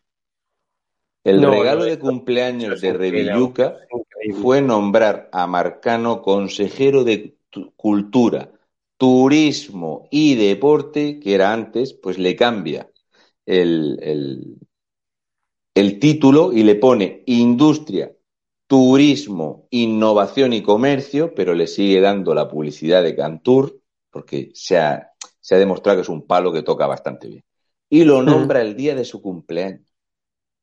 No, eso, eso, o sea, eso es increíble. O sea, ¿Eh? es, es un chiste. Mi regalo de presidente es colocarte a que te coloco otra vez. Pues ahí lo tienes otra vez a Marcano. Esto es revilleta. Este que mucha gente lo ve en la sexta o tal y lo ven como, ah, mira qué campechano. Y dando, dando lecciones. O sea, lo peor no es eso. Lo peor es que el hombre, el hombre cada vez que va es dar lecciones. ¿eh? Se pone ahí como si fuera aquí el no va más a dar lecciones de gestión, de anticorrupción al, gobierno, a, la oposición, a quien se ponga por delante. Sí, él da lecciones, pero no solo eso. Resulta que la leche cántabra. Qué sinvergüenza. La leche cántabra tiene un superpoder. La leche cántabra tiene el poder. Verás, tú imagínate que una persona se pone a trabajar. Sí digamos, de cubrier en un casino. Y cuando lleva trabajando unas semanas, se mete en un sindicato. Pero viendo que ni así se libraba de tener que trabajar, empieza a decir que le duele mucho la cabeza. Entonces tiene jaquecas y le duele mucho la cabeza y no puede trabajar. ¿De acuerdo? Entonces, en vez de darle la baja, increíblemente le dan la jubilación definitiva porque le dolía la cabeza. Cuidado. Este personaje se llama Joaquín Gómez Gómez, conocido en Cantabria como Quinito. ¿eh? Quinito es un hombre que ha trabajado en su vida unas cuatro semanas. Luego le dolía mucho la cabeza. Y Revilluca le dijo,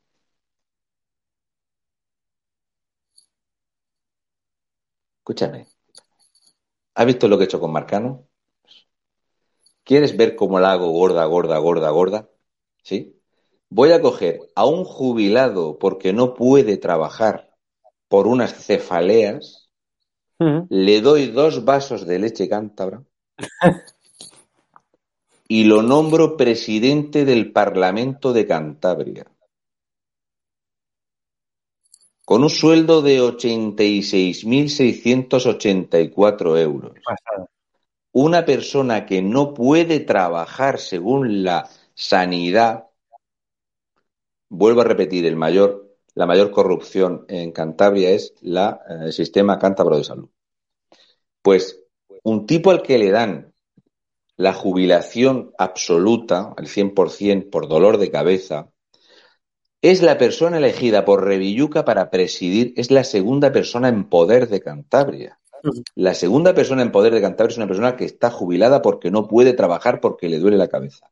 Entonces, como él es muy trabajador, dice, sí, sí, yo quiero el cargo, pero no quiero el sueldo porque si yo cojo los 7.223 euros al mes, me tengo que quitar la pensión de jubilación.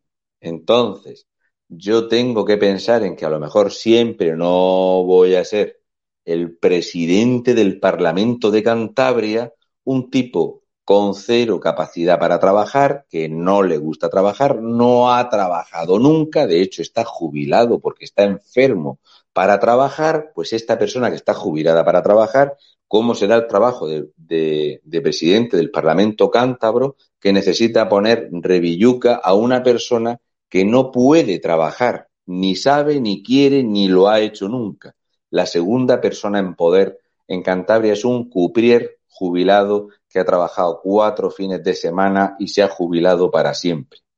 Pues renuncia al sueldo para no perder la pensión, pero, ¿a qué no renuncia, Hugo? eh, no sé, al salario, al, a la paga vitalicia o algo que tenga. A las dietas. A las dietas. Entonces, como no quiere, quiere quedarse la jubilación, pero claro, no va a estar allí a la sopa boba pues tiene su coche oficial, su chofer y tal, y solamente un pensionista jubilado que no puede trabajar se lleva 2.325 euros al mes por 14 pagas, que es lo que necesita en dietas, porque comer aquí de menú es muy caro. Entonces, esto sí le gusta y esto sí lo sé que se lo lleva por delante. Más de 21 años jubilado para trabajar o sea, sacaron una persona que lleva 21 años, creo que eran 22 años, jubilado, pensionista, y es la única persona que había en Cantabria para ponerla de presidente en el Parlamento. Ni los de su partido se lo han perdonado, ni los de la PSOE se lo han perdonado, pero Revilluca el campechano lo tiene puesto ahí. Espero que Revilluca, la próxima vez que salga alguna caja, ¿eh? que lleve unos sobaos allí, ¿eh? de la marca que a él le guste, yo no voy a decir ninguna por hacer publicidad, unas anchoas y tal, que explique en qué momento elige a Quinito como segunda persona de poder en Cantabria y si los cántabros se merecen esta vergüenza absoluta de tener esta persona al frente, que creo que laboralmente ha demostrado que no puede trabajar o que no quiere trabajar. Y también habrá que preguntarle si esta persona puede ser presidente de un Parlamento cántabro, si debería estar jubilado para trabajar. No lo sé. Es complicado esto, ¿eh? pero es que es complicado que te, que te jubilen por un dolor de cabeza. Complicado no, lo siguiente, pero bueno, al menos cobra esta pensión o esta ayudita que siempre te viene bien. ¿Qué otras cosas pagan los cántabros que no saben que lo pagan? Pues verás. Cantabria es una comunidad muy pequeña con bastante poquita eh, población, pero aunque es un lugar pequeño, pues tienen bastantes coches oficiales para que gente como Quinito pues tenga su coche con su chofer. ¿Vale? Bien. Resulta que en Cantabria hay unos pocos coches oficiales. 917 coches oficiales tiene Revilluca en la comunidad de los ecologistas. Bien, ¿sabes cuánto dinero valen los coches oficiales en Cantabria? La gente del chat lo sabe. ¿Sabe cuánto se gasta Mínimo. coches oficiales? ¿De, de, qué, ¿De, qué, marca son? BMW, supongo, ¿no? O Audi. No, no. Hay coches de, de, baja representación y de alta representación, ¿vale? O sea, siempre hay coches oficiales de diferente gama. Un coche oficial, muchas veces, cuando tú ves un. En el Ayuntamiento sí. de Murcia, a lo mejor, pues tú puedes ver un, un, un, Volkswagen Polo con el sello del Ayuntamiento de Murcia, porque ese coche lo utiliza alguien para ir. O sea, no, todo, no son todos coches de, de alta gama. Pero ¿cuánto dinero se piensa la gente que valen lo, lo, que pagan aquí en Cantabria por coches oficiales en esta comunidad autónoma que nosotros, yo he venido con el coche de la Churri, se circula, es un y sitio está, muy pequeñito. Y está en renting, supongo, ¿no? En, o, Los coches se son suyos, Estará en renting. se compran Ah, vale. y luego Vale, vale. a lo- cuando tienen 10 años los achatarran, ¿vale? ¿Cuánto se gastan en coches oficiales? A ver, a ver qué ponen. Pablo González dice 100.000 millones, por efectivamente. No, no, no. Claro. 5 millones de euros, no. ¿Tres millones? No, más, más, más, más, más.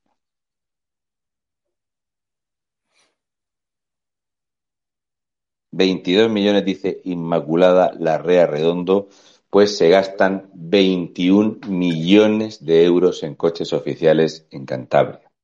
Salimos más fuertes, no conducimos a nadie por detrás.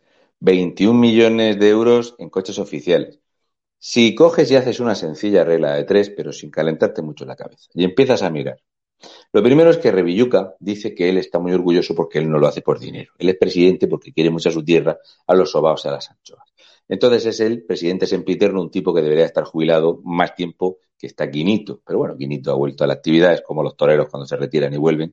Pues bien, si coges el gasto en parlamentarios, de los 39 parlamentarios que hay en, el Parlamento, si coges el gasto de los parlamentarios, de su sueldo, si coges el sueldo del parlamentario y coges los altos cargos que ha nombrado Revilluca a dedo, ¿eh? ¿sabéis cuántos altos cargos ha nombrado el humilde Revilluca a dedo? Aquí en Cantabria, con la población que hay. ¿Sabéis cuántos? ¿Cuántos cargos ha puesto Revilluca a dedo? A ver si la gente acierta, porque esta es una buena pregunta. ¿Eh?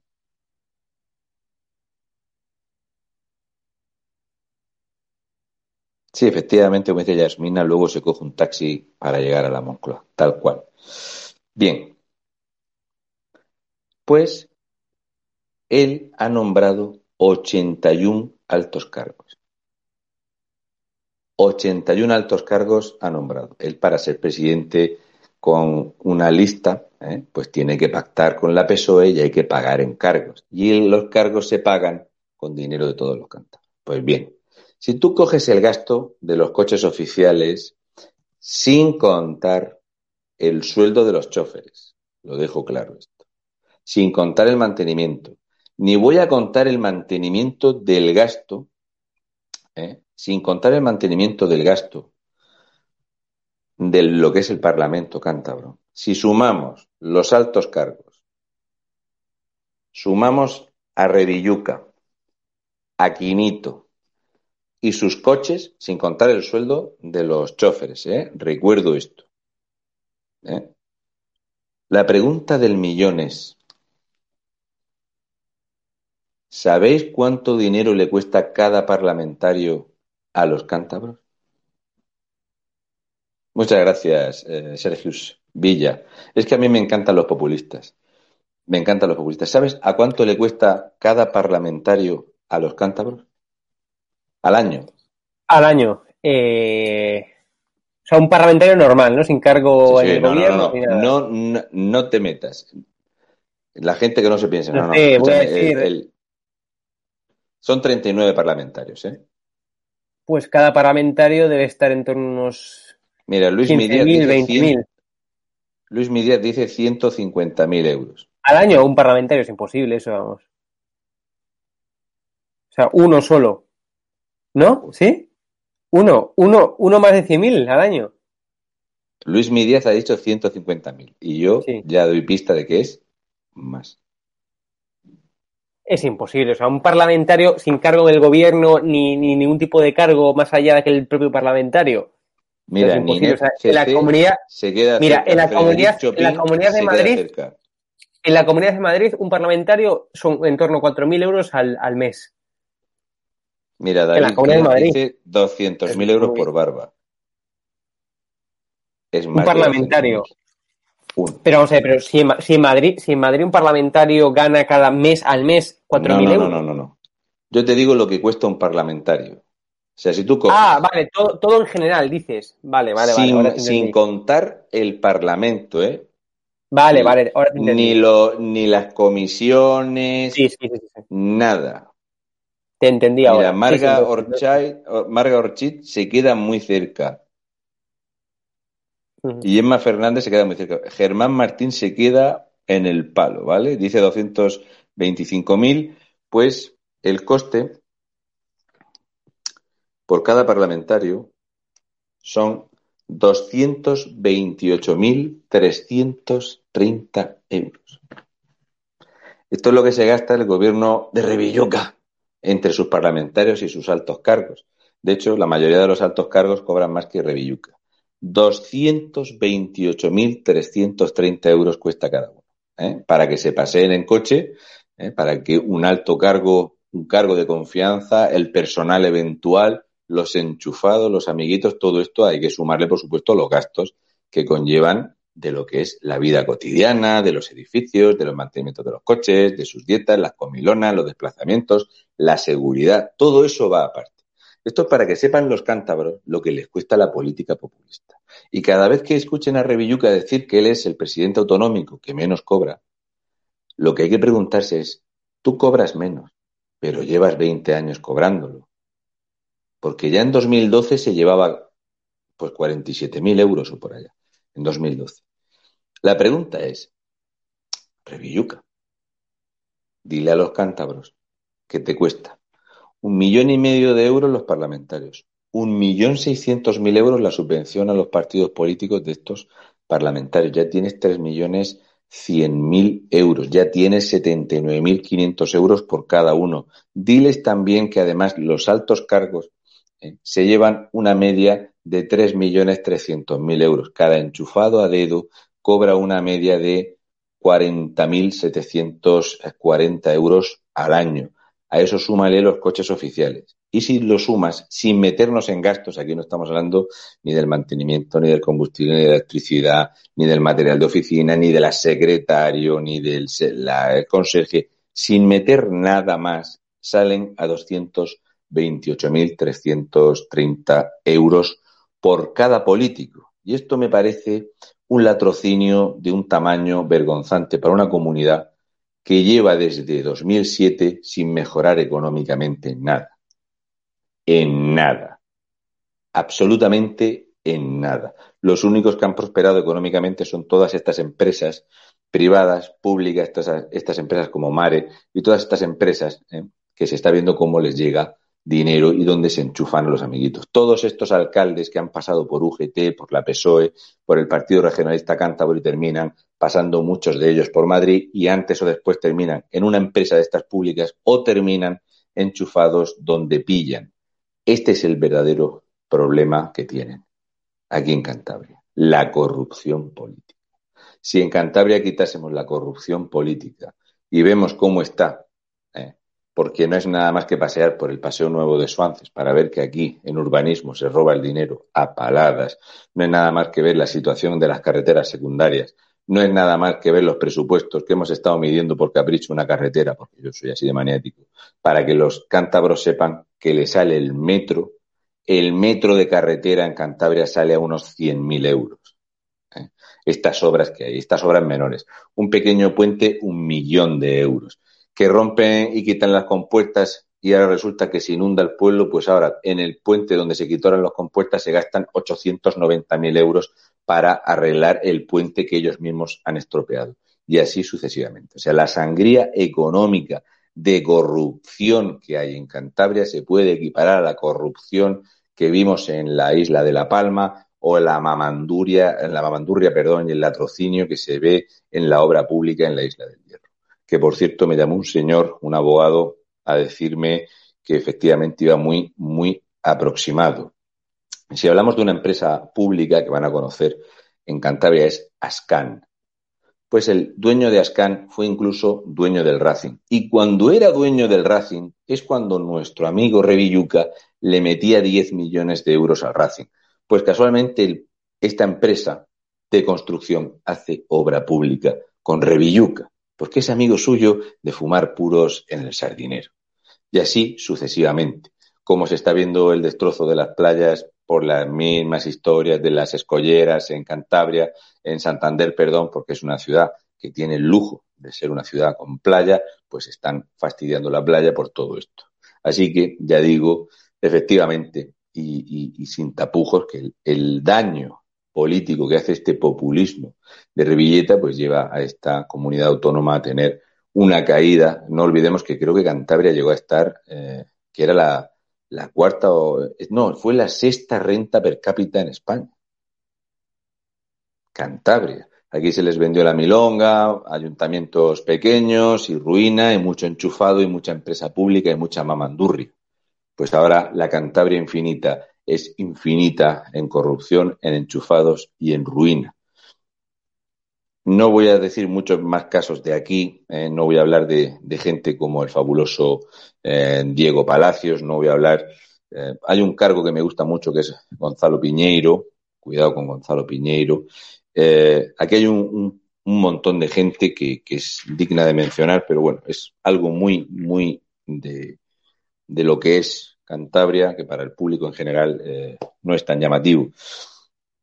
Quiero, para terminar de, de hablar del tema de, Cantabria, hacer una mención especial a los que han sido delegados del gobierno en Cantabria.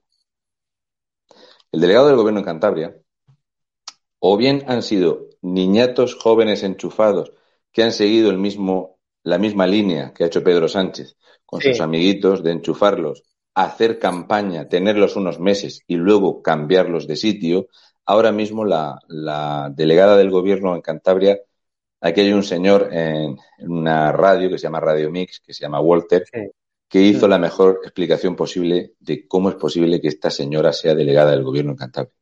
Y como no sea algún tipo de favor, así una cosa, otra que sale de la Universidad de Cantabria, donde puedes enchufar a tu novio, puedes sacar, ¿eh? donde tiene mucha mano la PSOE, casualmente coges un cargo que no tiene nada que ver, no hace nada y la ponen de delegado del gobierno.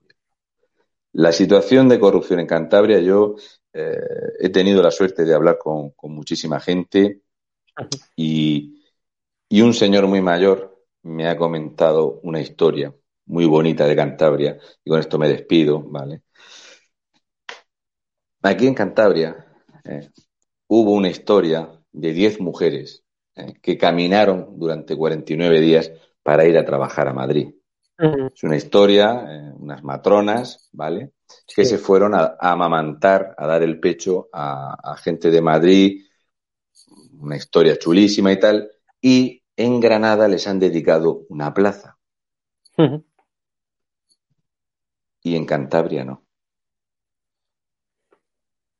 ¿Qué cosas tiene Revilluca que en otra comunidad te hagan un homenaje a una gente que tiene museos, que es muy querida, que es una historia muy, muy llamativa ¿eh? y que veas tú el populismo, si no es para trincar del PSOE o del Partido Regionalista Cántabro, no le interesa. Y este señor, que tiene además una pequeña exposición en su propia casa para hablar de la historia de, de, Cantabria, porque yo he ido esta tarde a ver una calle, que es un, lugar antiquísimo, que tiene un montón de escudos y tal, para ver cómo está el, turismo en Cantabria, porque cuando hablamos del Revilla Calienta ya expliqué que la situación de la hostelería, la situación de la hostelería en Cantabria es calamitosa.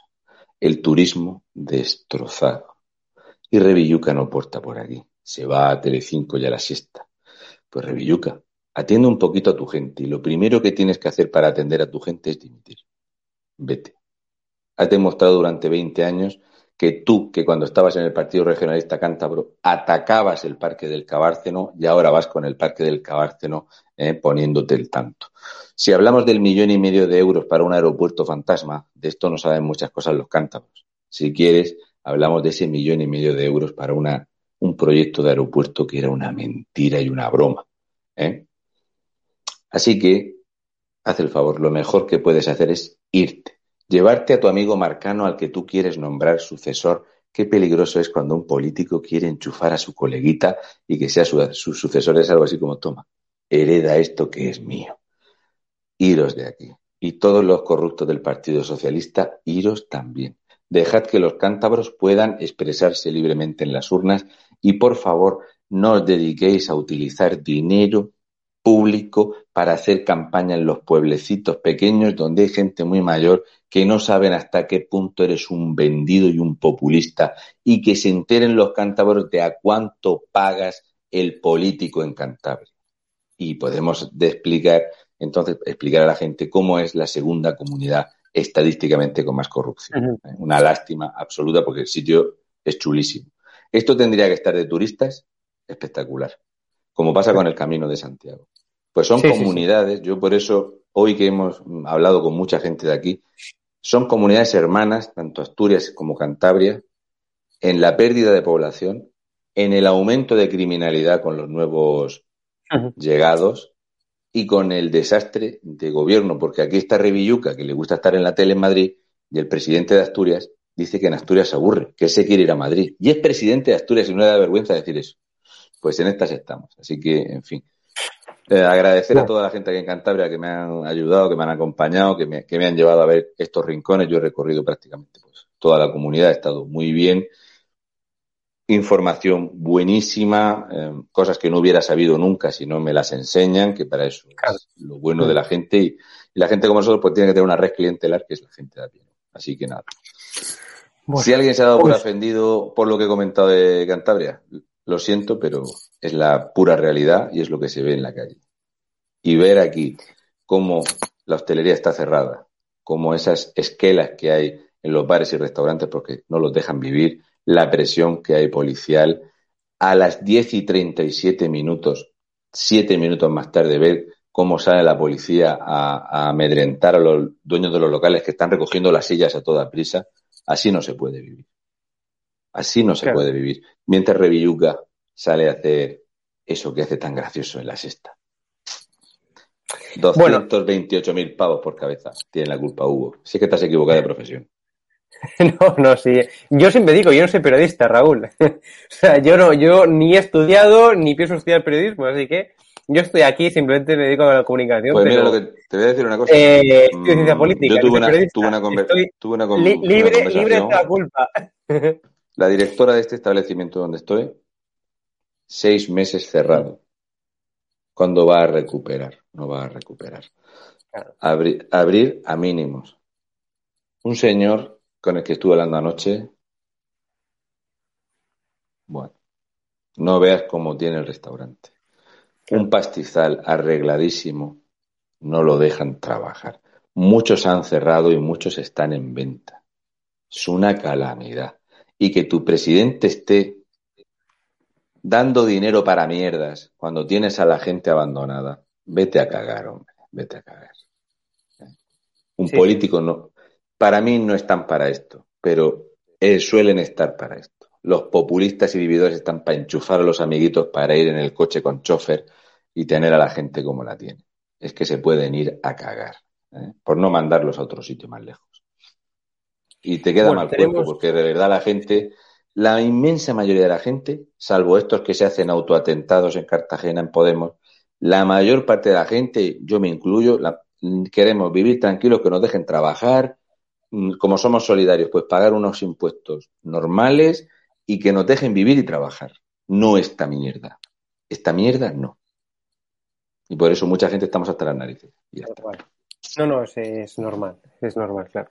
Bueno, se está emitiendo ahora mismo en estado de alarma eh, un reportaje, un vídeo eh, especial, ¿no? De Semana Santa eh, con Fernando, con Fernando Romero, ¿no? Que es colaborador, que es jefe de virales aquí en estado de alarma. eh, el Via Crucis de Sevilla, la realidad social y económica de la ciudad de las cofradías. Reportaje que se está emitiendo ahora mismo en, YouTube. es demoledor, Por lo menos 200 millones de euros se han ido el año pasado y este año más porque hay muchas empresas que han cerrado. ¿eh? Es un report, tiene que estar muy bien porque yo he hablado con mucha gente de allí. lo voy a ver también. Hmm. Tela como está. Yo no lo he visto el reportaje aún, lo voy a ver ahora mismo, pero como siempre pinta. Eh, felicitar a la gente la, Semana Santa y siento profundamente a todos los cofrades y a la gente que participa de, hmm. esta celebración centenaria en España por lo que están pasando otro año más, ¿eh? porque yo conozco gente, mm, vamos, las procesiones en Cartagena, en Lorca y demás son una cosa espectacular, la gente las vive y las siente y esto es hacerles mucho daño. Mucho. Totalmente. Así que nada, un fuerte abrazo y, y los. Bueno, pues nada, voy a verlo. Venga, un fuerte abrazo, Raúl. Nos vemos. Un abrazo. Chao. gracias. Chao, chao, Muy buenas a todos. Esto es Estado de Alarma. Hoy estrenamos este programa por YouTube de media hora de duración. Estaremos de lunes a jueves a partir de las ocho y media de la tarde. Y este programa nace porque al igual que tú estás cabreado con ese gobierno central que podría haber hecho mucho más contra el coronavirus que ya se ha llevado cerca de 3.500 personas por delante, ese gobierno que nos mintió, que nos dijo que solo iba a haber un contagio y que podría haber actuado antes, viendo la que estaba cayendo con la pandemia, tanto en China como en Italia, pues hemos decidido montar esta plataforma de libre expresión ante los intentos del gobierno central de usar ahora los minutos de televisión pública que acaparan para lanzarnos desinformación y propaganda. Por eso desde aquí vamos a desmontar sus mentiras, vamos a daros la verdad y vamos a apoyar a los profesionales sanitarios, a la fuerza y cuerpo de seguridad del Estado y a esa población civil que vive confinada, que vive aislada y harta de ver al vicepresidente del gobierno saltándose la cuarentena hasta en tres ocasiones.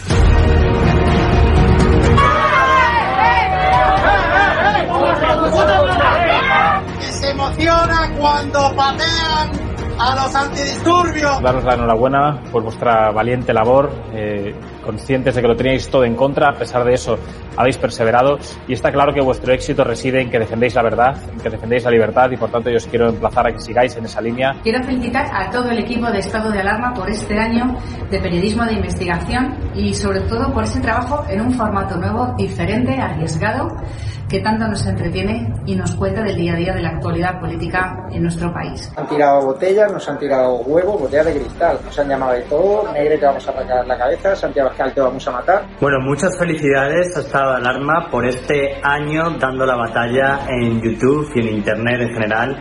Parece mentira, parece que fue ayer eh, cuando estaba yo ahí con vosotros desde el primer programa, eh, cuando estábamos encerrados y comentando y hablando de todo esto que se estaba ocultando en los grandes medios de comunicación. Me alegro que sigáis después de un año. Bueno, pues felicidades en el primer aniversario de Estado de Alarma. Nosotros creemos en la libertad de prensa, en la libertad de información y creemos que los españoles se merecen conocer la verdad de lo que ocurre en cualquier punto de España, en cualquier calle. Gracias a cualquier español como vosotros que decide salir a la calle a contar lo que está pasando, porque otros que de los presupuestos se dedican precisamente a lo contrario.